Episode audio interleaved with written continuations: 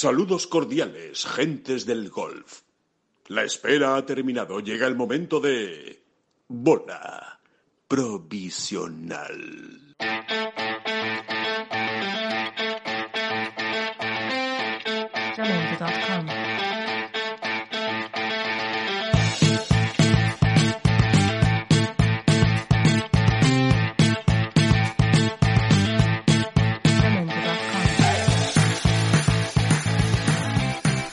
Hola, ¿qué tal? Muy buenas, bienvenidos todos a esta nueva edición de Bola Provisional, el podcast de Tengolf. Una semana completita, ya saben, ¿eh? Tuvimos, eh, por supuesto, toda la resaca el pasado lunes con la victoria de John Ram en el Memorial y ese ascenso al número uno. Tuvimos también el podcast eh, especial eh, con entrevista a, a John Ram el pasado martes y hoy, por supuesto, pues volvemos. Es jueves, eh, grabamos el jueves, como todos ustedes saben, y vamos con la previa de los torneos, con lo que tenemos por delante este fin de semana que realmente, bueno, parece que, que, que da un pequeño bajón la, la actualidad, ¿no? O la, o la emoción, o la, o, la pasión, o llámanlo ustedes como quieran, porque, hombre, evidentemente con todo lo que hemos vivido la semana pasada, con lo que pasó el domingo, la victoria de John, pues da la sensación de que ahora como que eh, tomamos un pequeño descanso, ¿no? O un respiro. Aún así, hay muchas cosas importantes que contar. Hay eh, los torneos que se están jugando son muy importantes, especialmente el British Masters en el European Tour, ese inicio de la gira británica que es muy importante para los españoles. Recuerden que en este primer torneo, en este British Master, comienza también la clasificación para el US Open, así que no es ninguna broma, hay que hacerlo bien y hacerlo bien desde el principio para intentar estar en ese Mayor de Winged Foot en Nueva York. Y también hay torneo en el PGA Tour, un torneo, podríamos decir, menor, el 3M Open, pero claro, hablando del PGA Tour, decir torneo menor, pues es pillarse un poquito los dedos, ¿no? Allí están Brusco Epka y Dustin Johnson, por ejemplo, ¿no? Para que vean ustedes que siempre hay nivel. Este, esta semana se juega en Minneapolis y, por supuesto, también tenemos cuota española porque juega Rafa Cabrera Bello y de todo ello es de lo que vamos a hablar, eh, pues durante los próximos minutos. Eh, como siempre, con David Durán y Oscar Díaz. David, ¿qué tal? ¿Cómo estás? Pues muy bien. Sí, digamos, Alejandro, Oscar, que, que, que bueno, que, que, que, que lo que ocurrió hace nada, como quien dice, en el Memorial, es como la comida pantagruélica, ¿no? Espectacular comida en un restaurante de mil estrellas Michelin, y lo que estamos, y ahora estamos en la, en el, en la Copa y Puro, ¿vale? Pero, pero, ojo, ojo, que la Copa y Puro muchas veces se alarga y acaba siendo pues casi igual de satisfactoria que la comida. Así que no, vamos a, vamos a, vamos a quedarnos ahí. Vamos a quedarnos ahí porque además las cosas no van tan mal en, en, el British Masters, ¿no? En absoluto. Y me, me, me encanta la, la, metáfora que has utilizado porque obviamente uno de los personajes esta semana es Miguel Ángel Jiménez. Así que evidentemente había que hablar de copa y puro. así que, eh, Oscar Díaz, ¿qué tal? ¿Cómo estás, Oscar? Pues bien, bien, también, efectivamente, con la resaca y eso que no llevo mucho tiempo sin probar más allá de una, una, una, cerveza mixta, ¿no? Que es lo que pide en este tiempo eh, tan, tan, tan caluroso. Eh, no me atrevo a beber más, por si me sienta mal. Eh, pero vamos. Vamos a Rattler, ¿no? Bien la sí, Rattler, sí, sí, ¿eh? Bien la Rattler. Bien, bien la Rattler. Buen invento. Sí. Depende de quién te patrocine, te digo un modelo u otro. bueno, pero sí, sí. Rattler, es, el, es el sistema. O sea, es como Amstel, es, es, como. La franquicia. O sea, es como sí, sí, Anda. Sí, sí, Rattler es, un, Rattler es una fórmula química eh, con la que se hacen todas las cervezas con, con, limón. Bueno, las que, limón. las que deciden tener el sistema Rattler. Por eso. Y que se está uh -huh. forrando. Se está forrando. El tal Matías Rattler, lo de Matías me lo he inventado, evidentemente se está forrando. Tiene nombre de delantero alemán. sí, o de lateral derecho. Me suena a mí más, tío. El lateral derecho Matías Rattler, ¿no? Sí, sí. del Stuttgart, ¿no? Pues, pues, pues Matías, don Matías se, se, nos está forrando, ¿eh? Porque, porque le ha vendido la franquicia a, bueno, a todas las grandes marcas, ¿no? Y ahí está, ahí está, ahí está, ahí estamos saboreándolo todos, sí, todos sí, o sí, muchos. Exacto, sin, sin ninguna duda. Que eh, bueno, pues eh, nada, vamos a engancharnos, si os parece, al, al, a, al vagón, digamos, de esta semana, ¿no? Al, a los torneos de esta, de esta semana. Eh, British Masters que ya lleva dos días, estamos ya, ya jueves. Ayer se jugó la primera jornada, se completó obviamente la primera jornada eh, con, eh, bueno, unas condiciones buenas de juego, aunque por la mañana estuvo lloviendo un poco pero claro, al lado de lo que llovió la semana pasada en Austria, pues eh, los que pudieron jugar la semana pasada y están esta semana en el British Masters se dieron con un canto en los dientes porque lo de la semana pasada fue el diluvio y lo de ayer pues fue la clásica lluvia británica molesta, pero que tampoco incidió tanto, ¿no? En el, en el juego. Eh, como, como decías, David, buenas noticias para los españoles. Yo creo que más que hablar de lo de lo de lo ayer, que también lo comentaremos, lo mejor es actualizar cómo está ahora mismo el, el torneo. Se está jugando la jornada de mañana, porque esto se está grabando por la mañana el jueves. Bueno, pues se está jugando la, la jornada de mañana del, del British Masters de la segunda ronda. Cuéntanos, ¿cómo, cómo van los españoles? Bueno, ¿Cómo a, ver, a ver, hay que puntualizar. Exactamente son, en el momento en el que estamos hablando son las 12 y 22 Sí. del jueves. Y bueno, tampoco es que sirva de mucho lo que vayamos a decir ahora, ¿no? Pero bueno, para, para Orientar. orientarnos, sobre todo para aquellos que, que, que, pues, no sé, que escuchen el podcast, por ejemplo, pues ahora, dentro de un ratito, ¿no? Pues mira, eh, podemos avanzar ya que Miguel lleva, ha completado ya la mitad de su segunda ronda en el torneo. Lleva un parcial de menos uno, que unido, con- que unido al 68 ayer es un total de menos cuatro, pues ahí, a las puertas del top ten, bien situadito nuestro gran veterano campeón, ¿no? Eh, Pablo Larrazábal, por ejemplo, en estos momentos todavía no ha salido a jugar, ¿eh? lo hará en el turno de tarde, aunque, aunque son salidas corridas, ¿no? Eh, en este torneo son todas por el del 1 Sí, y quiero decir que no hay un turno exacto de mañana y de tarde como en otras, como la mayoría de las semanas, ¿no? Eh, Adriano Taegui, vamos a cruzar los dedos, está comentando una gran vuelta después de iniciar con dudas ayer y firmar un 73, ahora viene menos 4 en 13 hoyos. Bien, Adrián Muy bien. metiéndose en el corte, pero todavía tiene que amarrarlo. Y ahí está luchando también Gonzalo, por ejemplo, ¿no? que viene con un parcial de menos 2 en 15 hoyos y ahora mismo, justito, justito dentro del corte, creo que va a tener que hacer algún verdi más. ¿eh? Tiene un par 5 en el 17, va a tener que hacer algún parece que el corte porque- se puede ir a menos dos, ¿no, David? Fácilmente. yo creo que sí, que el corte al final estará en menos dos, salvo que cambien mucho las condiciones ahora por la tarde. Álvaro Quiros no ha salido. Un poquito estos son lo- los, los, que están ahí adelante. Vamos a ver si Miguel completa unos buenos segundos nueve y se arrima a los de arriba. Por cierto, los de arriba. eh, relato para Toro, para Toro no, para Toro. Para todos. y, y- y el escocés David Lowe, que también estaban arriba ayer al final de la primera jornada sí. y están, bueno, ahora mismo son los líderes provisionales sin haber acabado la vuelta todavía, menos nueve, andan por ahí. ¿Quieres decir el menos nueve? Pues eso, que Miguel está a cinco golpes y que todavía puede Vale. recortar. O sea, la referencia está ahí en menos nueve ahora mismo, ¿no? De, del Y ya está, yo creo que todo lo que más que digamos, pues ya es, es un poquito, son jugadores que no han empezado la vuelta, como Sí. Adrián Naus. ¿vale? O como Carlos Piguén, o como Nacho Elvira, ellos todavía no han empezado. Y, y bueno, vamos a ver, ¿no? Vamos Claro. a ver cómo desarrollan. Bueno, si, si os parece, eh, respecto a lo de ayer y lo, y lo poquito, ¿no? O lo, o lo mucho, o lo, que ya ha avanzado David de lo que, de lo que está pasando ahora mismo, eh, ya en esta segunda jornada. Em, bueno, yo creo que es obvio, ¿no? Hay dos nombres propios eh, importantes que son los de Miguel Ángel Jiménez y los de Pablo Larrazábal. Eh, buen inicio de Pablo Larrazábal, eh, buena vuelta con cuatro bajo par, con cinco verdes y un, y un bogey. Sobre todo, eh, trasladando las buenas sensaciones que ya tenía antes del confinamiento, antes de que todo se separara. Siempre hay mucha incertidumbre por ver qué pasa eh, después de un parón tan largo de cuatro meses como han tenido. Eh, bueno, pues en su primera vuelta se ha hecho un 67, un señor 67, y ahí está en la parte alta, confirmando pues que da la sensación de que ese nuevo swing que ha sacado adelante con la ayuda de Robert Rock y todo su equipo, pues está funcionando a las mil maravillas, ¿no? Le está dando una solidez que yo creo que seguramente nunca haya tenido, ¿no? La Razábal, pero que precisamente no era un jugador muy sólido, era un jugador de grandes resultados, victorias, pero precisamente solidez de Tia Green es lo que es lo que ha encontrado y lo que le está dando esa, esa buena continuidad de resultados, ¿no? Sí, y para Sí, lo sí, que sí. trabajó tanto con Robert Rock, ¿eh? O sea, es que es una pena, en realidad, eh, bueno, como para todos, ¿no? Pero que el, el confinamiento precisamente para Pablo mm, ha sido especialmente complicado porque, no complicado, sino, vamos a decir, puñetero, ¿no? Porque realmente lo que, es lo que ha buscado a lo largo de toda su carrera ¿eh? es encontrar esa consistencia. Él siempre ha sido un jugador eh, tremendo de sensaciones, ¿no? De, de feeling, ¿no? Sí. Como se suele decir Sí, sí. y, y que siempre encontraba a lo largo de todas y cada una de las temporadas que lleva, y son un porrón, eh, esas dos, tres, cuatro mm, semanas buenas, ¿no? De inspiración, digamos, ¿no? Eh, y lo que le permitía, pues, irse manteniendo sin, sin apenas problemas.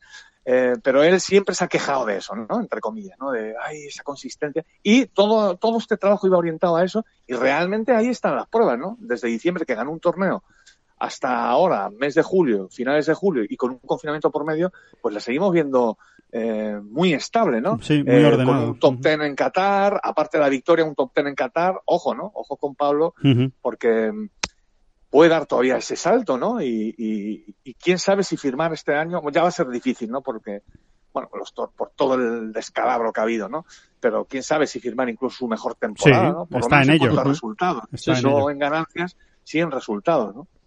Además, eh, Pablo siempre ha sido un jugador, yo, yo le califico de guerrillero, ¿no? de los que eh, se crecen o se vienen arriba cuando las condiciones de, del campo o bien las condiciones meteorológicas eh, se tuercen para los demás. Es donde se encuentra él más cómodo. Él siempre, eh, en todas sus declaraciones, cuando los torneos se convertían en, en, en campeonatos de PAT, él se casi se autodescartaba, ¿no? Esos torneos que exigían, bueno, pues una cierta regularidad, llegar a green y luego intentar afinar, pues se quitaba de en medio. Oye, pues mira, con esta nueva vertiente de Pablo, si nos quedamos con, la, con su versión anterior, que yo creo que no, no la vamos a perder nunca, eh, con esa, esa versión aguerrida, eh, y luego además, pues eh, gana esa pizca de consistencia que le permita com competir en más igualdad de condiciones en otros torneos más planitos, pues oye, fenomenal. Claro, sí. hay, hay, un, hay una cosa, hay, hay un, un mantra que siempre repitió Pablo Larrazábal, exagerando un poco, pero que da una idea de, todo lo que acaba de decir Oscar, por ejemplo, ¿no? Eh, y es que Pablo siempre te dice, pero vamos a ver, si es que yo al final cojo los mismos greens en regulación, en un campo perfecto, eh, con unas condiciones perfectas que, que claro. si nos cae una jarra de agua sí, sí, sí. Y, y, y, sopla el viento, al final mi juego es tan de esta manera que al final cojo los mismos greens en regulación. Entonces, claro, cuando las condiciones son difíciles, yo con esos mismos números de greens en regulación ya estoy sacando y con su juego corto claro, y con su juego corto claro exactamente. Uh -huh. y sin embargo cuando cuando las condiciones son perfectas al final me acaban cogiendo a mí más greens en regulación el resto no de media. Claro. Bueno es, es un poco exagerado obviamente pero pero que se entiende no por dónde van los tiros. Uh -huh. eh, hablábamos con él ayer y la verdad es que estaba estaba muy contento ¿eh? Se, sabía que, que las cosas le habían le habían salido eh, muy bien y, y, sobre todo eso no sobre todo es eh, él no tenía ninguna expectativa llegando a esta semana, después de tanto tiempo sin, sin competir, no sabía muy bien por dónde iba a salir eh, el tiro y, bueno, y la verdad es que le ha dado sobre todo tranquilidad. Y por supuesto hablar de Miguel Ángel Jiménez, ¿no? Eh, yo creo que, que, no, es que es que no sé, es que sinceramente no sé ya por dónde por dónde analizar a este hombre porque es que eh, de verdad después de 30 años. Claro, después de 30 años eh, a ver, eh, que no lo hemos dicho, aunque yo creo que lo sabe hasta hasta bueno, todo el mundo, ¿no? Eh, eh, ha cumplido 706 torneos, ha empatado ya eh, con este British Masters eh, a Sam Torrance y la semana que viene se convertirá en el eh, jugador con más torneos en la historia del European Tour, siempre con las estadísticas del European Tour, que vamos, vayamos a cogerlas también con alfileres, sí, que no sí, son sí. muy allá. Pero bueno, como son Además, ellos los que dan el dato oficial, pues nos quedamos con ellos. Uh -huh me consta que, que, están cuidando la efeméride, que están poniéndose en contacto con primeras figuras de, del deporte español, no digo golf español, sino uh -huh. del deporte español, para, para hacerle llegar una serie de mensajes muy chulos. De gente que ha tenido trascendencia en la historia del deporte español bueno, durante, pues eso, el último, las últimas décadas. Así que seguro que, que Miguel agradece el gesto y creo que se lo merece, por supuesto. No, o sea, es el número uno de Europa en longevidad y en capacidad y sigue peleando por torneos. Claro. Oye, Oscar, como, como no esté en esa lista Perico Delgado, me voy a enfadar. porque, porque soy, soy, muy. Esto, ¿Sí? esto no sé a, pues, cuento de que viene. Bueno, te, no te adelanto que, que se está. Mira, te adelanto que se está. pero es que Miguel nombra a otro ciclista más. Anda. Entonces Indurain, se está claro. peleando será por otra, otra, a, a, ver si se consigue, ¿eh? Pero me consta que se están haciendo esfuerzos para que aparezca otro ciclista. Y no es Perico Delgado. ¿Tiene no, algún tour más Será que Miguel Indurain, ¿no? Será Miguel Indurain, claro. Cuatro tours más que, más que él, ¿no? Concretamente. Bueno, pero no, a, a ver, a ver si fructifican las, claro, cuestiones. Claro, Vamos a ver. No, no, sí, es una broma. Yo es que soy muy periquista y al final muchas veces en todo este tipo de relaciones que se vienen haciendo en España desde el año 92 casi, pues muchas veces me falta Perico Delgado y me da mucha rabia. Lo entiendo, porque al final su palmarés no fue glorioso, pero aunque fue muy, muy, muy, muy, muy bueno. Yo estoy contigo, ¿eh? Era muy de, de esas arrancadas muy brutales de, de Perico. Además en todos los equipos, en el Orbea, en el Reynolds, luego en el PDM cuando se fue y tal. Sí, sí, sí. Sí, eh, que, yo y, también que era fue, muy de Perico fue todo muy español lo, lo, que le ocurrió a Perico, porque realmente en su palmarés tenía que haber tres Tours de Francia pues con bastante tranquilidad. Y fue todo muy español lo que le ocurrió al hombre. Y se marcó de... un Sebe Ballesteros en el US Open, porque os acordáis de aquella vez que sí, llegó tarde claro, a la claro. salida de la contrarreloj de inicio. Todo muy español, todo muy español. Él tenía que haber ganado los Tours de 87-88, que es el que ganó, y 89, sobre todo el de 89 con la gorra. Y bueno, bueno, venga, vamos a obviar ya.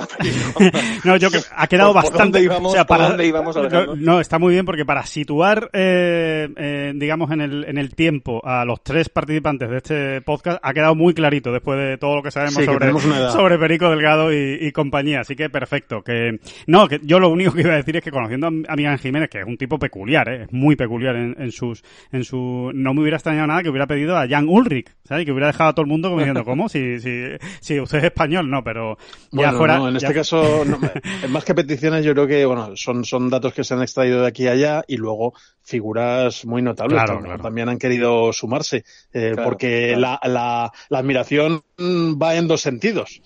Claro, claro, claro, totalmente. No, no, lo que sí te quería preguntar, ya, ya, ya, que estamos metidos en harina, sin que vayas a desvelar nada, entiendo o entendemos que estarán intentando también a Rafa Nadal, ¿no? O, o no, o, o, Rafa Nadal no lo están intentando, más que, más que, no sé si te meto en un compromiso.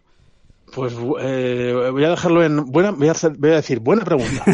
vale, perfecto. Pues lo dejamos, lo dejamos ahí. La semana que viene saldremos de dudas. Eh, bonito homenaje, merecido. Eh, bueno, yo creo que se tiene que volcar el, el, circuito europeo. Una pena que se vaya a hacer en un torneo sin público, una pena que, que, no vaya a recibir el calor de los aficionados y mucho más siendo en Inglaterra, que estoy convencido que, que le dan mucha importancia a este sí. tipo de cosas y que seguro que solo por el simple hecho de que eh, Jiménez iba a batir ese registro iba a haber muchísima gente viéndolo y muchísima gente dándole la enhorabuena. Así que es una pena a ver si, si cuando se abra eh, en los torneos al, al, público, pues hay posibilidad de hacerle algo también especial a, a Miguel Ángel, porque yo creo que, que, se lo merece. Más que nada, yo creo que estaréis de acuerdo conmigo. Yo, yo creo que más que llegar a, a 707 torneos como va a llegar, eh, es la manera en la que lo está haciendo, ¿no? Es compitiendo por la claro, victoria es que, es y a ver que, dónde lo deja, ¿no? Es que eso es lo importante. Lo importante es a ver dónde lo deja, o sea, es cómo ha llegado hasta ahí, porque no se está arrastrando por el simple hecho de, de alcanzar un récord. Eh, oye, al respecto hay, hay, que hay que matizar un, un, asunto. Hace dos o tres años a Miguel no le, no le, no le apetecía hablar de este tema, era algo como que como no me líes, no me uh -huh. líes porque no lo tengo ahí, no, no lo quiero tener en la cabeza para no, para no liarme yo y para no, ¿sabes? Como, como que le daba mal fario. Y sin embargo, de dos años a esta parte, realmente él ya ha reconocido públicamente cada vez que, que, sí, que sí, que sí, que era un clarísimo objetivo, lo cual me parece fantástico. Y lo que decíamos, ¿no? Si ya no es eh, dónde está, sino dónde lo va a dejar, porque es que Miguel, eh, no sé, yo, yo, lo, yo me lo imagino perfectamente con 60 años y para eso quedan todavía cuatro, eh, pues jugando también en algún torneito sí. aquí y allá. ¿No? ¿Lo veis y más o menos lo... en 750? Yo es la cuenta que, que, he hecho, que puede llegar más o menos a 750, que son muchos, eh, cuidado, son muchos, eh, pero o acercarse a 750. Eh, 750 no sé, igual son, no, igual son muchos, ¿no? Porque estamos, eh, si echamos un vistazo a los últimos años, seis, seis torneos se, se ha volcado, efectivamente, mm. se ha volcado en el, en el PGA Champions Tour pues con esa media, si sumamos cuatro años más, nos vamos a 25 torneos más, como mucho. Sí, eh, sí. Yo creo que habrá que pensar más en 7.30, 7.35, si se estira mucho la cuerda, que en 7.50. Claro, Pero oye, sí. Sabe, sabe Zeus, a lo mejor se cansa Estados Unidos y claro, que, claro, que puede pasar que también. va a ¿eh? extender un poquito más, sí, sí. Sí, sí, porque puede pasar, o sea, él que, que, que, de repente diga, bueno, pues estoy menos tiempo en el... Lo dudo, porque si él está competitivo, él va a querer estar en el PGA Tour Champion, que es donde ver, realmente él, va a ganar él, dinero él en los últimos años ha hecho un esfuerzo por sumar más. Eso está claro. Por sumar más sí. en el circuito europeo. Sí, sí. Eh, hasta el punto de haber jugado pues hasta 6, 7, ¿no? Cada año. Más sí, o menos. 6, 7 más o menos, sí. Uh -huh. Se puede mirar rápidamente. Sí, sí, sí, sí. Yo 6, creo 7 que en los una, últimos 4 años. Yo creo que una vez lo supere, eh, una vez lo supere, mm, se, hombre, se va. ¿Tú crees que va a jugar a menos? Sí, o sea, no, no, forzará tanto quizá la máquina, no, no forzará tanto, pero eh, a ver, un momento, mira, que es que lo estoy mirando. Sí, sí, sí. Eso, en los últimos años ha jugado 7 en 2019, 6 en 2018 y 7 en 2017, ¿no? Uh -huh. Pues quizás esa, esa, cifra baje a 4, ¿no? No, no se extrañe, no se extrañe. Puede y ser. entonces, bueno, pues va a ir sumando un poquito menos porque eh, bueno, pues también querrá estar mejor preparado y, tener el calendario un pelín más despejadito para dar la talla, o sea, dar el do de pecho donde él quiere darlo realmente, que es en el Champions Tour, que, es su circuito ahora mismo a todos los efectos. Claro. Pero bueno, que da igual, ¿no? O sea, que, que ahí está el hombre y que... pues, no, y que además, que donde lo deje eh, David Oscar, a ver quién es el guapo que se lo quita. Es que bueno, ahí muy difícil. Soren Kinsen, ¿no? Es, el que mm. es el que está más, pero es que no, Soren Kinsen, está muy lejos, aunque efectivamente tiene tiene cierto margen. Yo estaba pensando más en, en David Howell. Eh, también depende de cómo va su carrera. Ahora mismo está cuarto en la lista total, está a 66 torneos, que no son moco de pavo, que eso serían eh, pues, más de tres años jugando todo. Eh, Vamos, casi cuatro años en lugar de, tres años. Pero cierto es que, si él no tiene tarjeta, ¿no? no puede jugarlo absolutamente todo. Exacto, exacto. Entonces, bueno, si te, si te pones a mirar por, por media de, de, torneos que ha jugado últimamente, pues hombre, siempre ha estado por encima de los 20 incluso en los dos últimos años, menos este año que vamos a descartarlo porque ha sido raro, ha jugado 24 torneos, o sea que es un, y además es, es del 75, es relativamente joven, eh, tiene 43 años. Entonces yo, el principal amenaza, pues a David Howell. Puede ser, ya, ya si jugara bien sería la bomba, pero está, está bien, o sea, la verdad es que está, está jugando mucho, pero es que hace mucho tiempo que a Howell no se le ve en la...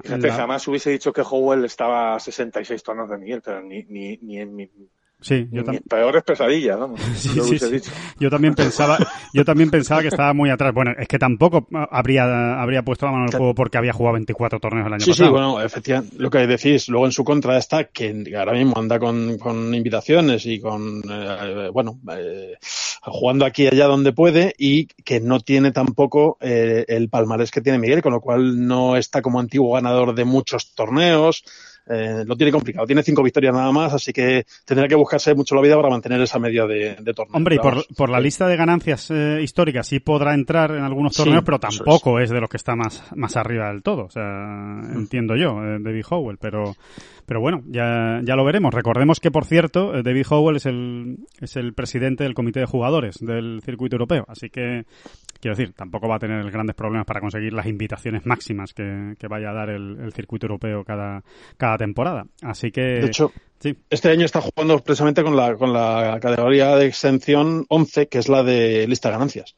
Así que a ver lo que le dura. Claro, claro. Ah, eso claro. le durar ya poquito porque como le pasó a José Mario Gazábal, por ejemplo. Eso es. Exacto, sí, sí. Eso es un número determinado, ¿verdad, David? Tenías como, tienes como tres o cuatro años para poder entrar por esa categoría o algo así, ¿no? Al principio no lo había, luego lo limitaron y ahora mismo no te sé decir si es que cada año cambia.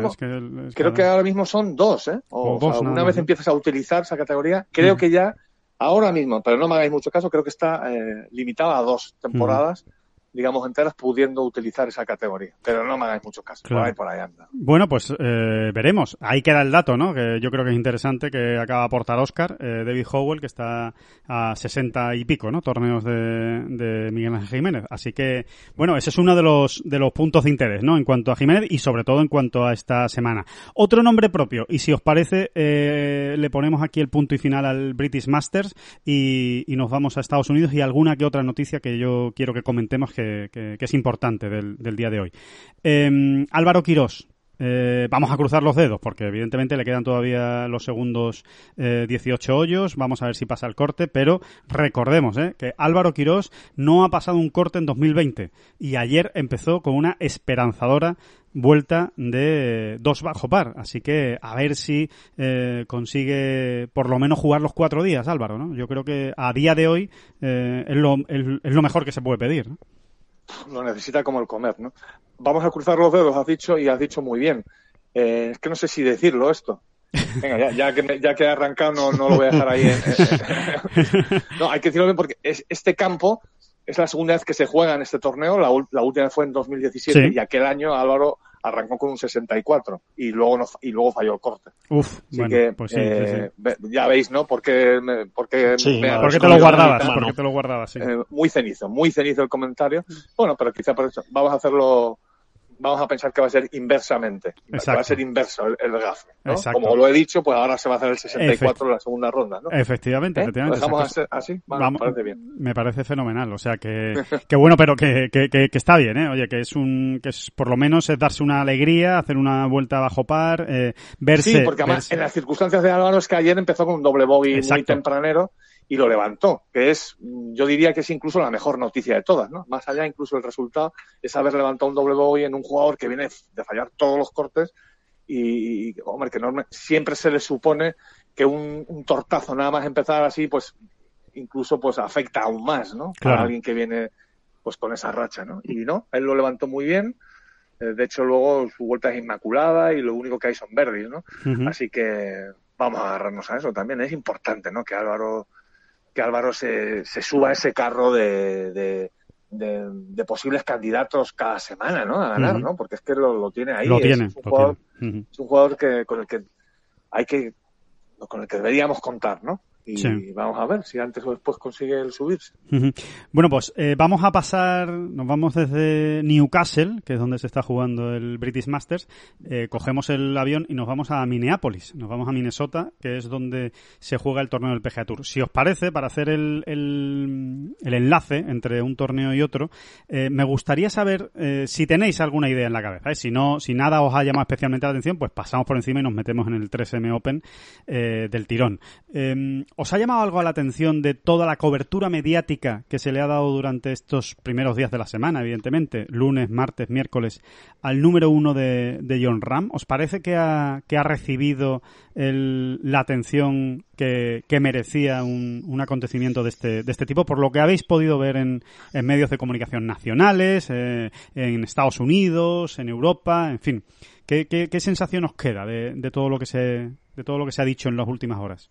Yo ver, creo que en, es- en España no hemos sido mal servidos. Eh, primero bueno, nos despertamos con aquel portadón de, de marca en una jornada final de liga, que bueno, la liga estaba decantada y todo lo que quieras, pero no deja de ser pues un espacio, era apisonaba ¿no? la imagen de, de John Ram con respecto al resto de los contenidos en esa portada, una portada merecidísima y que todos teníamos muchas ganas de ver. ¿Algún El aficionado, alguna, también- perdona Oscar, Sí. algún aficionado maledicente me, me sugirió, dice, menos mal que Benzema no ha conseguido el pichichi. Porque si Benzema Bueno. llega a conseguir el pichichi, Ahí le seguramente... tenemos que ¿sabes? preguntar, le tenemos que preguntar a Gerardo, pero Sí. yo creo que Gerardo habría, habría peleado por esa portada igual. Bueno, eso seguro. Es, es lo, es lo que te iba a decir, que es que ahí tenemos info- información privilegiada, de- concretamente del, de cómo respira la cúpula de marca en este caso. Sí. Yo creo que sí, yo creo que quizá a lo mejor no tan arrolladoramente, ¿no? Claro. pero hubiese sido el, el contenido que, que mandaba en la portada también. Desde luego, también desde luego fue muy bonita. convencido. Muy bonita, ¿eh? La portada y muy, Sí, sí, muy bonita. Y, muy espectacular, que, que es de lo que, Sí, sí. de lo que se trata. Sí, y- luego lo vimos en los telediarios, ¿no? Abrió Sí, exacto. En el telediario, ¿eh? en televisión española, por ejemplo, Mucho. que de golf, pues hablan, ¿no? De todo lo que se esfuerza Elena Jiménez y de vez en cuando cuando destaca algún español, pero tampoco es una cadena que se destaque por, por s- la atención que le dedica al golf. Pues abrió con el, el telediario con, con la noticia de, de John Ram y, se le- y luego se le ha dedicado en espacios posteriores también, también bastante hueco. En todos los periódicos de difusión nacional tuvieron su entrevista o tuvieron su reportaje en el país, en el mundo, eh, también en los deportivos, por supuesto, en el, en el mundo deportivo. En fin, yo creo que en España yo estoy muy satisfecho con la cobertura que ha tenido y con el impacto que ha tenido el, el Estuvo número uno no de Ha verdad. estado bien, sí, sí, sí. Hombre, lo Digo, digo porque... en medios no especializados. Luego ya, Claro. pues, eh, bueno, eh, no, no quiero mirar mucho a, al ombli- a, a vuestro ombligo. Que ahí- No, pero, pero sí es verdad, sí es verdad que, que quiero decir que como muchas veces también, sobre todo los aficionados, ¿eh? más que nosotros, que nosotros eh, sabemos más bien eh, de qué van los medios de comunicación y no es tan fácil a veces meter la información de, de golf, ¿no? Cuando hay otras muchas cosas, otros muchos acontecimientos y tienes que seleccionar, no es tan sencillo, ¿no? Hacer ese, ese, tener ese criterio. Pero es verdad que muchos aficionados normalmente pues se quejan, ¿no? Y, hay que ver qué poco espacio se le da al, al golf en medios nacionales. Bueno, pues eh, es que estoy de acuerdo con vosotros, ¿no? Que quería escucharos, pero eh, yo también creo que se le ha dado una repercusión importante ¿eh? a lo que ha conseguido eh, John Ram y, y bueno, y lo que No está nada mal. y lo que queda. No está nada mal. Hay que pensar que estamos en la era de los ofendiditos y ofendiditos van a salir de, También. eh, eh, de todos lados y, eh, y al respecto de cualquier asunto o tema. Pero no, yo creo que en este caso, pues eso, serían ofendiditos, porque realmente o pedirle peras al olmo, porque tampoco vamos a, ¿no? Claro. Yo creo que estuvo bastante bien. Ah, me pillas, sin embargo, con el, el, la cobertura internacional que no la, he, no la he manejado muy bien, la verdad, estos días. Yo, no sé si en el Reino Unido, en Estados Unidos. Claro no está muy, realmente por lo que sea no he estado muy pendiente ¿no? Mira, yo en el no Reino sé, Unido no, no, te sé decir. Sí, yo en el Reino Unido no he visto nada pero porque no lo he visto yo o sea no he estado pendiente y tampoco sé si se le ha dado mucha cobertura o no al, al asunto en los medios importantes del Reino Unido. En Estados Unidos sí que ha habido una buena cobertura muy buena cobertura por parte de, de del número uno de John Ram eh, he visto muchísimos podcasts que le han dedicado a, a John. Eh, bueno las, las páginas web de golf especializadas obviamente pues se han volcado con él, contando historias suyas, de cuando empezó, en definitiva. Creo que, creo que a mí la sensación que me han dado los medios americanos, aparte de que John Ram lo consideran un poco suyo, con aquello del Rambo, que ha estudiado allí, que vive allí y que, y que realmente es muy...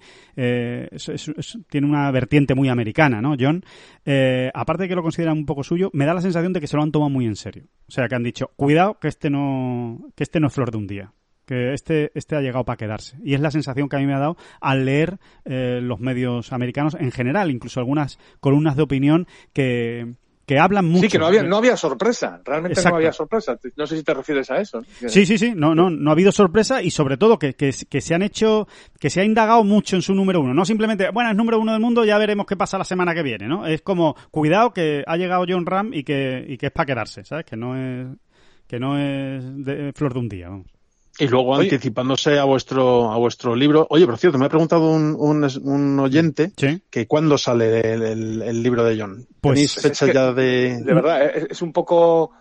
Mmm, no sé, da un poco de rabia no poder datos más claros después de haber uh -huh. dicho el lunes, creo que fue, sí. que, que, que, estaba ahí. Es que está ahí, de verdad. ¿eh? Uh -huh. Son, quedan, nada, detallitos de, bueno, de, propios vale, vale. De, de la edición de un libro que al final son muchas cositas, ¿no? Que hay que cuadrar para que que, para que al final están en la calle, ¿no? Sí, Pero sí. es que está ahí, ¿no, Alejandro? Quedan, es, sí, sí, quedan, eh, quedan días, por no decir horas, para que podamos vale, bueno, anunciar pues, definitivamente la fecha de, de salida. O, o, sea, si fuese Fenomenal. mañana, si fuese mañana no, no sería tan extraño, ¿eh? Por, por, dar un dato así más, más tal. Oye, por cierto. pues cosa. retomo, efectivamente, el por cierto, sí, voy sí, a retomar perdón, el relato, que, perdón, perdona sí, que te corte David, porque eh, en esta semana se ha hecho mucho hincapié en una historia muy chula, que es la historia de la apuesta de Phil Mickelson con Cole Knox, acerca de eh, el tiempo que tardaría John Ram en llegar al top ten del mundo. Es casi un, un preludio, ¿no? De, vuestra, de vuestro libro, porque está en, este en libro, el libro. Está en el libro. Sí, sí, sí, sí totalmente, exacto, Oscar. Exacto. Sí, sí, sí. Eh, esa anécdota está perfectamente desarrollada y situada y contextualizada, que es lo más es, divertido e interesante. Es. Sí, sí. Eh, cómo fue, dónde fue, en qué momento y por qué. Y es, es eh, que eso no, no, se ha terminado de contar. Eh, o sea, se, se, conocen anécdotas, se conocen, los medios americanos la conocen, pero no con tal detalle, no con que detalle. es al final lo más interesante. Sí. ¿Por qué? ¿Por qué se hizo esa apuesta? ¿En qué momento? Y exactamente en qué situación, ¿no? Que es, uh -huh. es muy, muy, muy, muy interesante. Sí, sí, esa, eh, esa es una de las historias eh, que están muy bien desarrolladas en el libro, o muy profundamente desarrolladas en el, en el libro, y hay otras muchas, ¿eh? Y, y lo dicho, a ver si el lunes que viene, en el siguiente podcast, ya podemos decir, señores, que el libro ya está en la calle, que no se nos despisten, o que va a salir ya, que va a salir en, en las próximas horas. Eh, yo apostaría Oye, porque la semana que viene lo vamos a tener, así que, que sí, ya lo diremos. Sí, sí, sí. Una, una cuestión, una cuestión un poco, no, no es ni delicada, ¿eh? pero a, a mí me hace hasta gracia. Hablando de John Ram, de su número uno y demás, y de que lo tuvimos en, pues hace dos días, eh, pues lo tuvimos en el podcast, uh -huh. lo entrevistamos y, y, John se portó como siempre, ¿no? Porque es un tipo al que es muy fácil entrevistar en el sentido uh -huh. de que él eh, cuenta mucho, ¿no? Da mucho juego y, y, sí. y demás, ¿no? Alejandro, pues mira, yo creo que es un buen momento para tirarse unas piedras en el tejado propio. ¿Eh? Porque además lo comentamos, lo comentamos, lo comentamos después de hablar y ahora que estamos en época además de, de esos becarios periodistas que se están abriendo ¿eh? hueco y que buscan su sitio en el mundo, ¿eh? pues también sirve como consejo a, a estos periodistas nacientes. Sí. ¿no? Y es que se nos pasó la entrevista ¿eh?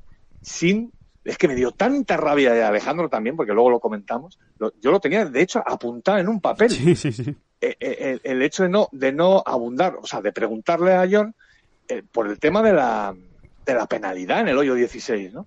Eh, me dio una rabia, me dio una rabia porque es que además eh, estoy convencido que John hubiese aportado cosas nuevas. Sí, sí, sí, de los entresijos, de cómo sucedió y demás. Y me dio tanta rabia, así que ahí va esa piedra en el tejado eh, imperdonable, imperdonable entre comillas. Y señores becarios, hay que apuntarse bien las cosas y luego mirar el papelito. ¿eh? Exacto. Porque apuntarlo y no mirarlo es tontería. Sobre todo cuando uno tiene en la cabeza pues que tenemos unos cuantos. Así que lo mejor es, eh, como dice David, decirlo. Sí, sí, sí. Me dio mucha rabia, me dio mucha sí, rabia. Bueno, eh, ya, ya tendremos alguna oportunidad, ¿no? A ver si, a ver si volvemos a hablar con él y, y, le pregunto. no hay problema, no es simplemente una anécdota del, de la, de la intendencia, digamos. Sí, sí, sí, sí. No, y, y, está bien, porque la verdad es que tuvo al final mucha repercusión, ¿no? La, la penalidad. Y ha tenido mucho debate también, ¿no? Entre, entre los aficionados si, si les gustó o no les gustó. Así que, bueno, pues eh, con este enlace, ¿no?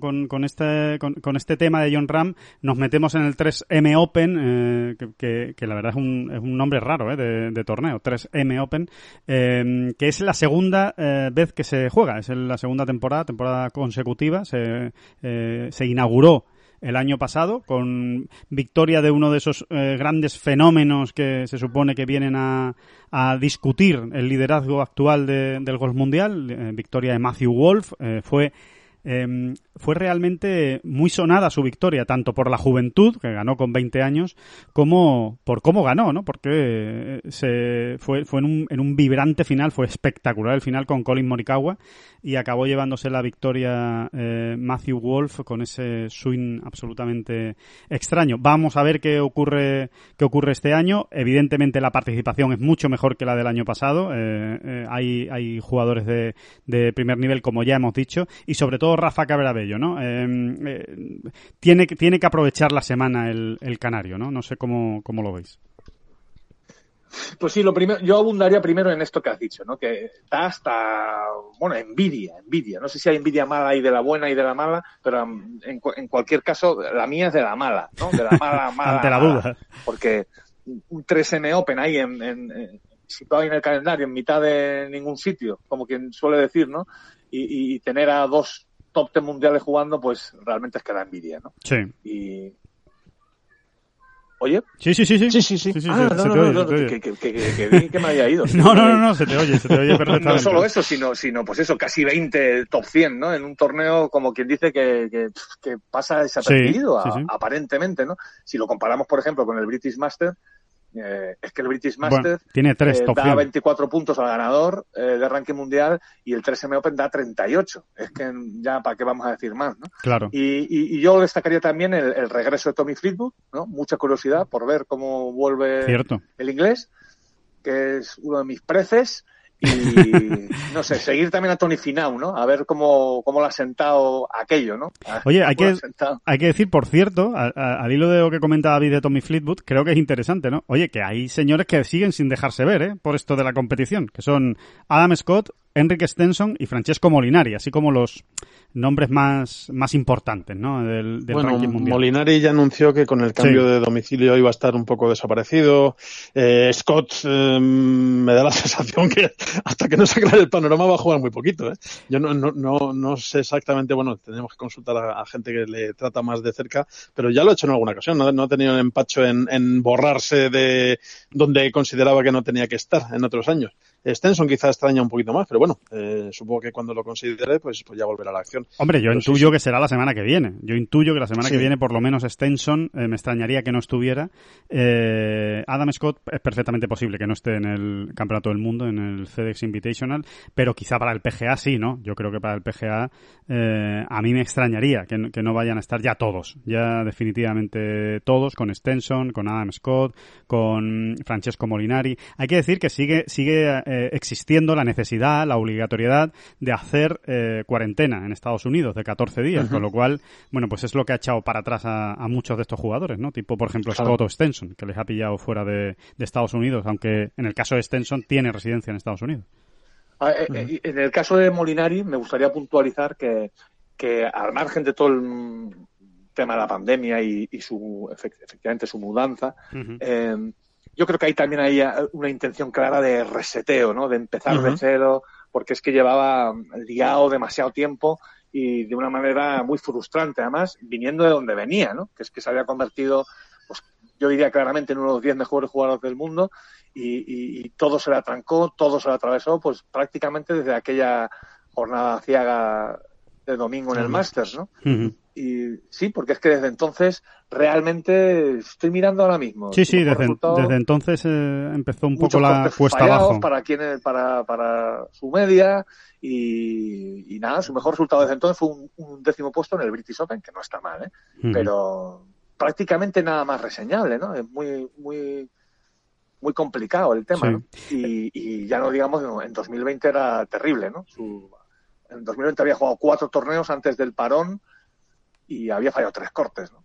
Sí. Y eh, yo creo que en, su caso ha sido también, tiene que ver con esto, ¿no? Sí, seguramente. Bueno, pues con un, un diseño de preparación, de reseteo absoluto, de empezar de cero, que él ha hecho con su equipo y, vamos a ver cómo, cómo vuelve. También tengo mucha curiosidad. Sí. Sí, sí. Eh, recordemos que Rafa Caperabello sale a jugar hoy jueves a las 3 y 20 hora peninsular española, a las 15.20 juega en el turno de, de, mañana con un partido, bueno, pues es curioso porque juega con John Senden, que no es que tenga gran curiosidad, de hecho no tiene ninguna curiosidad John Senden, pero sí Nick Wadney. juega con Nick Wadney, que es uno de los eh, jugadores que, que dio positivo, por, por COVID y que evidentemente ha debido dar negativo, porque o ha, o ha dado negativo o han cambiado nuevamente el protocolo del PGA Tour y todavía no nos hemos enterado porque de momento los que eh, seguían dando positivo pero ya llevaban varios días sin más de 10 días sin presentar síntomas, jugaban pero con otros que hubieran dado positivo o en solitario, con lo cual entiendo que si Watney está jugando con Rafa y con John Senden es porque ya ha empezado de nuevo a dar a dar negativo, con lo cual oye, pues nos alegramos porque es un peso que se quita de encima Nick Watney que además eh, él siempre sospechó que fue un falso positivo, lo que pasa que, que después se fue repitiendo, ¿no? O sea que, que de, momento, de momento no hay noticias de que se haya visto a Nick Watney por Fuenlabrada. No hay noticias al respecto. no, ni, bueno, o por Coruña. bueno, sí, hay, no se le ha visto, no se le ha visto. Hay sitios, hay sitios, desde luego, para que se les pueda ver, pero no me imagino yo a Nick Watney jugando al fútbol, ¿eh? Ni, no, no me lo imagino, la verdad. Bueno, yo sí me lo imagino jugando al tenis. Yo siempre le saqué parecido con, con Andy Roddick. Yo creo que se parecen bastante. Esa, mirada así un poco de loco, sí, o sea, como de, intenso. Un poco Jim Carrey tiene, también. Tiene cierta idea. Sí, sí, bueno, sí, también, también, también. Sí, sí, sí, es cierto. Que, bueno, pues nada, que seguiremos, seguiremos muy pendientes, ¿eh? Todo el fin de semana de Rafa, a ver si consigue pasar el corte, a ver si consigue eh, meterse en los puestos de, de arriba. Necesita también, eh, Rafa necesita darse un, una alegría para el cuerpo en, en, una, en una semana de estas y, y aunque es verdad que no hay necesidad ninguna en cuanto a términos de tarjeta, pero sí, hombre, en cuanto a términos de ranking mundial. Eh, recordemos que eh, está a punto de salirse de los 50 eh, primeros del mundo, si es que no se ha salido, ahora estoy hablando de, memoria, estaba en el límite desde luego el, fin de semana pasado y, y, los 50 primeros a final de año son los que entran en el Máster de Augusta del año que viene, con lo cual es, es importante estar ahí en esa, en esa clasificación. Em, dos noticias que yo creo que son curiosas, las comentamos si os parece y vamos terminando esta bola provisional. La primera, que el PGA Tour eh, mandó ayer miércoles un correo electrónico a todos los jugadores donde se explica que a partir de la próxima semana, en una actualización de este protocolo que llevan del, COVID en los torneos, eh, a partir de la próxima semana van a permitir la entrada de determinados aficionados. ¿Qué aficionados van a entrar? Pues eh, os podéis hacer una idea, ¿no? Yo creo que, es muy sencillo eh, cuáles van a ser. Los VIP, VIP, VIP, máximos VIPs. Es decir, se les van a dar 50 invitaciones a los patrocinadores de los torneos para que puedan eh, invitar a los 50 clientes que estimen oportuno a ver solo las jornadas de competición. No va, no va a ser posible en las jornadas de prácticas, solo las jornadas de competición, pero va a haber 50 privilegiados. Además, va a haber un cupo de 32 entradas, que son 16 parejas, porque hay que ir de dos en dos, que van a tener un acceso incluso más directo a los jugadores, van a poder relacionarse con los jugadores. Esto van a ser, estos espectadores, estos 32 que estoy hablando, van a ser lo que antes eran el Pro-Am, los invitados de Pro-Am que jugaban el Pro-Am con los jugadores, tenían un día entero con ellos, después comían con ellos. Bueno, pues como no hay Pro-Am hasta que acabe la temporada, se han inventado esta fórmula para por lo menos tener a 32 eh, espectadores de lujo, ¿no? Digamos, que, que, puedan, que puedan asistir a los torneos. Y por último, eh, se va a abrir un poco la mano a, los, eh, a las personas más cercanas a los jugadores, sin especificar eh, número ni especificar eh, conexión, es decir, no tienen por qué ser únicamente familiares, podrían ser amigos los, los que designen ¿no? los jugadores, va a haber un, un cupo de entrada. En definitiva, y hablando en plata, ahora mismo en los torneos del PGA Tour hay 1.100 personas en cada torneo aproximadamente, entre jugadores, caddies, staff del PGA Tour y demás, y eh, se van a añadir a partir de la semana que viene unas 500 personas más. Es decir, se va abriendo la mano a que, a que vaya abriendo público y, a encontrar, sobre todo, yo creo que aquí más que, que vaya abriendo público, porque no se va a sentir, evidentemente, siendo tan pocas personas, eh, va a ser difícil que se siente. Quizás sí, ¿no? En los últimos partidos del, del domingo, si, si esas 50, 60 personas que estén, sí se van a hacer notar, pero sobre todo es darles un poco de, de alivio, ¿no? Darles un caramelito, por lo menos, a los, a los patrocinadores tan fieles que tiene el PGA Tour y que siguen soltando la, la mandanga ahí encima de la mesa, a pesar de que los torneos son a puerta cerrada, ¿no? Mm. Bueno, a mí de entrada, así, o sea, lo que me dicta el sentido común a bote pronto es que no, no hacía falta, no hacía falta. Eh, porque eso, no, no deja de ser una medida al final que no era imprescindible. O sea, a eso me refiero y no creo que esté la situación todavía como para abrir la mano de esta manera. Ahora, dicho lo cual, estoy convencidísimo de que, de que sabes, de que se van a que se van a aplicar todas las medidas de precaución necesarias, ¿no? Pero bueno, bueno, pero... Te, digo una cosa, perdona David, que, que, se me ha olvidado comentarlo y ya que lo dices tú, me parece muy importante. No se les van a hacer PCR a esas personas. O sea, esas personas lo único que se les va a medir es la temperatura antes de entrar en los en los. Bueno, pues entonces peor me lo pones. Sí, eh, medir la temperatura y responder a un cuestionario para saber si han tenido síntomas en los en los últimos días. Es lo que se le va a hacer. no, no se creo, a hacer. creo que no era imprescindible tomar esta medida, sinceramente. Es, es lo que a bote pronto me dicta el sentido común. Uh -huh. eh, al final es ampliar un poco el abanico del riesgo y, y, y estaban saliendo las cosas eh, moderadamente o bastante bien, ¿no? Mm, ay, no, no, no, no, no te no gusta, no te gusta. O sea, eh, comprendo a los americanos, ¿no? Y su mentalidad, ¿no? Y cómo tal. Y luego el tema de los sponsors para ellos es sagrado, ¿no? Y, y, es así, ¿no? Y es así, y, y, no me extraña por otro lado, pero no sé yo hasta qué punto sería imprescindible, porque ninguno de esos sponsors entiendo yo que se iba a quejar de nada, ¿no? Tal y como está la situación y más en aquel país.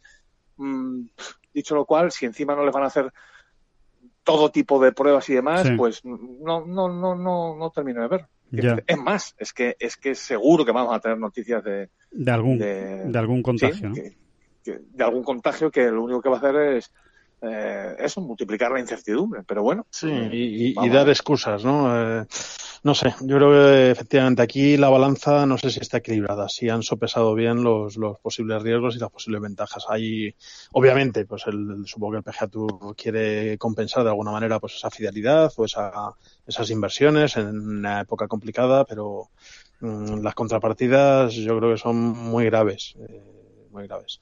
Eh, es un, un, un problema de, de, relaciones públicas, una bomba de relaciones públicas en potencia en todos y cada uno de los torneos, que de hecho ya está, ya está en marcha, simplemente por porque es lo que nos ha tocado vivir y puede surgir en un partido eh, de segunda división o en, en, un torneo del PGA Tour, el, el petardazo. Sí.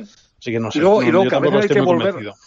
y a veces hay que volver a la casilla de salida y, y, y pensar no me quiero poner tampoco aquí muy dramático, ¿no? Pero que a veces creo que se nos termina olvidando que aquí lo importante o lo más importante no es que un circuito, en este caso PGA Tour, vaya adelante, sino que, eh, que es una cuestión de vida o muerte. O sea, es decir, el coronavirus está provocando unos porcentajes de, de, muerte ¿eh? Eh, lo suficientemente importantes como para, como para que ya sé, que al final nos morimos todos de algo, ¿no? Pero oye, que esto no es ninguna tontería y que mm. al final es una cuestión de vida o muerte, que hay gente que le coge atrasado, ya sabemos a qué, qué, qué, cuáles son las edades, ¿no? Con más margen de, o sea, con más perfil de riesgo y demás. Y oye, no sé, es que no, creo que es lo primero que hay que seguir mirando. Que esto es una cuestión de vida o muerte, no es una tontería. Mm. Los porcentajes ¿no? de fallecimientos eh, siguen siendo importantes en todo el mundo y es lo primero que hay que tener en cuenta, no.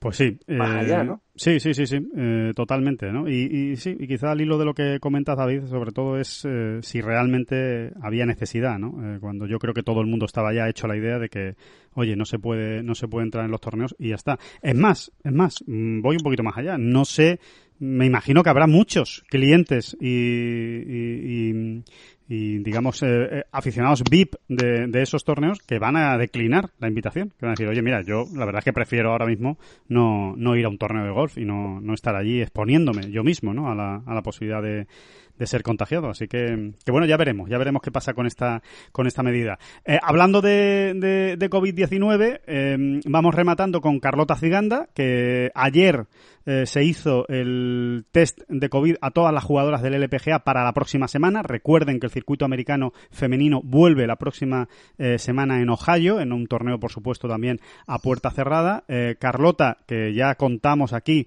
que había dado positivo en COVID, se hizo ayer ese, ese test de saliva del, del, circuito americano y está a la espera de que le den los resultados. Si sale negativo podrá jugar, si sale positivo no podrá jugar. Así que crucemos los dedos y esperemos que eh, salga negativo. Las noticias eh, en las últimas horas eran bastante positivas porque lleva ya muchos días Carlota sin presentar ningún tipo de síntoma. Y por último, eh, esta semana se juega también el primer torneo del Simetra Tour. Vuelve el, el Simetra Tour, el, la segunda división del circuito americano, pero vuelve sin españolas. Eh, obviamente, pues uh -huh. la situación en la que en la que se encuentra es una pena, ¿eh? porque hay muchas jugadoras españolas en el Simetra, pero el hecho de tener que guardar una cuarentena de 14 días en Estados Unidos, pues hacía prácticamente inviable el, el viaje y, y, mucho más, teniendo bueno, en cuenta que no va a cambiar la, la, la, la situación de la temporada. Es decir, que van a mantener la tarjeta, pase lo que pase. ¿no? Y el caso de Fátima Fernández Cano, que estaba allí y, la, y, por desgracia ha dado, ha dado, positivo, que si tenía intención de jugar. Sí, era la, era la única, efectivamente, al estar basada allí en eh, tener su residencia en Estados Unidos, era la única que iba a jugar y, como dices, Oscar, también ha dado positivo, que ya es mala suerte, ¿eh? que, que, Carlota y, y, Fátima hayan dado positivo en, en COVID. Y, y, ella, por ejemplo, ya no tiene margen, ya al haberlo dado esta semana, pues ya no, no podía jugar, la semana pasada, perdón, no podía jugar en esta. Así que nada, esas son las últimas noticias de, de COVID-19, que esperemos que cada vez tengamos que dar menos, aunque da la sensación de que tal y como está el panorama, vamos a tener que seguir hablando de esto durante muchas semanas. Así que eh, poco más, que muchísimas gracias por estar todos eh, ahí eh, con nosotros, escuchando esta bola provisional, que disfruten muchísimo del British Masters y del 3M Open este fin de semana. La semana que viene volvemos ya con Campeonato del Mundo, cita grande, cita con, los mejores jugadores y seguiremos hablando de golf y de lo que y de lo que haga falta y hasta incluso podemos hablar de Perico Delgado y de lo que ustedes quieran. Oscar Díaz, que muchas gracias por, por estar ahí. Gracias a vosotros dos. Vale, y David y viva Durán. Pico. Exacto, viva Perico. Y David Durán, que muchísimas gracias por estar ahí y el lunes no el lunes nos seguimos escuchando. No, no, no, no, no, no. Muchas gracias a usted.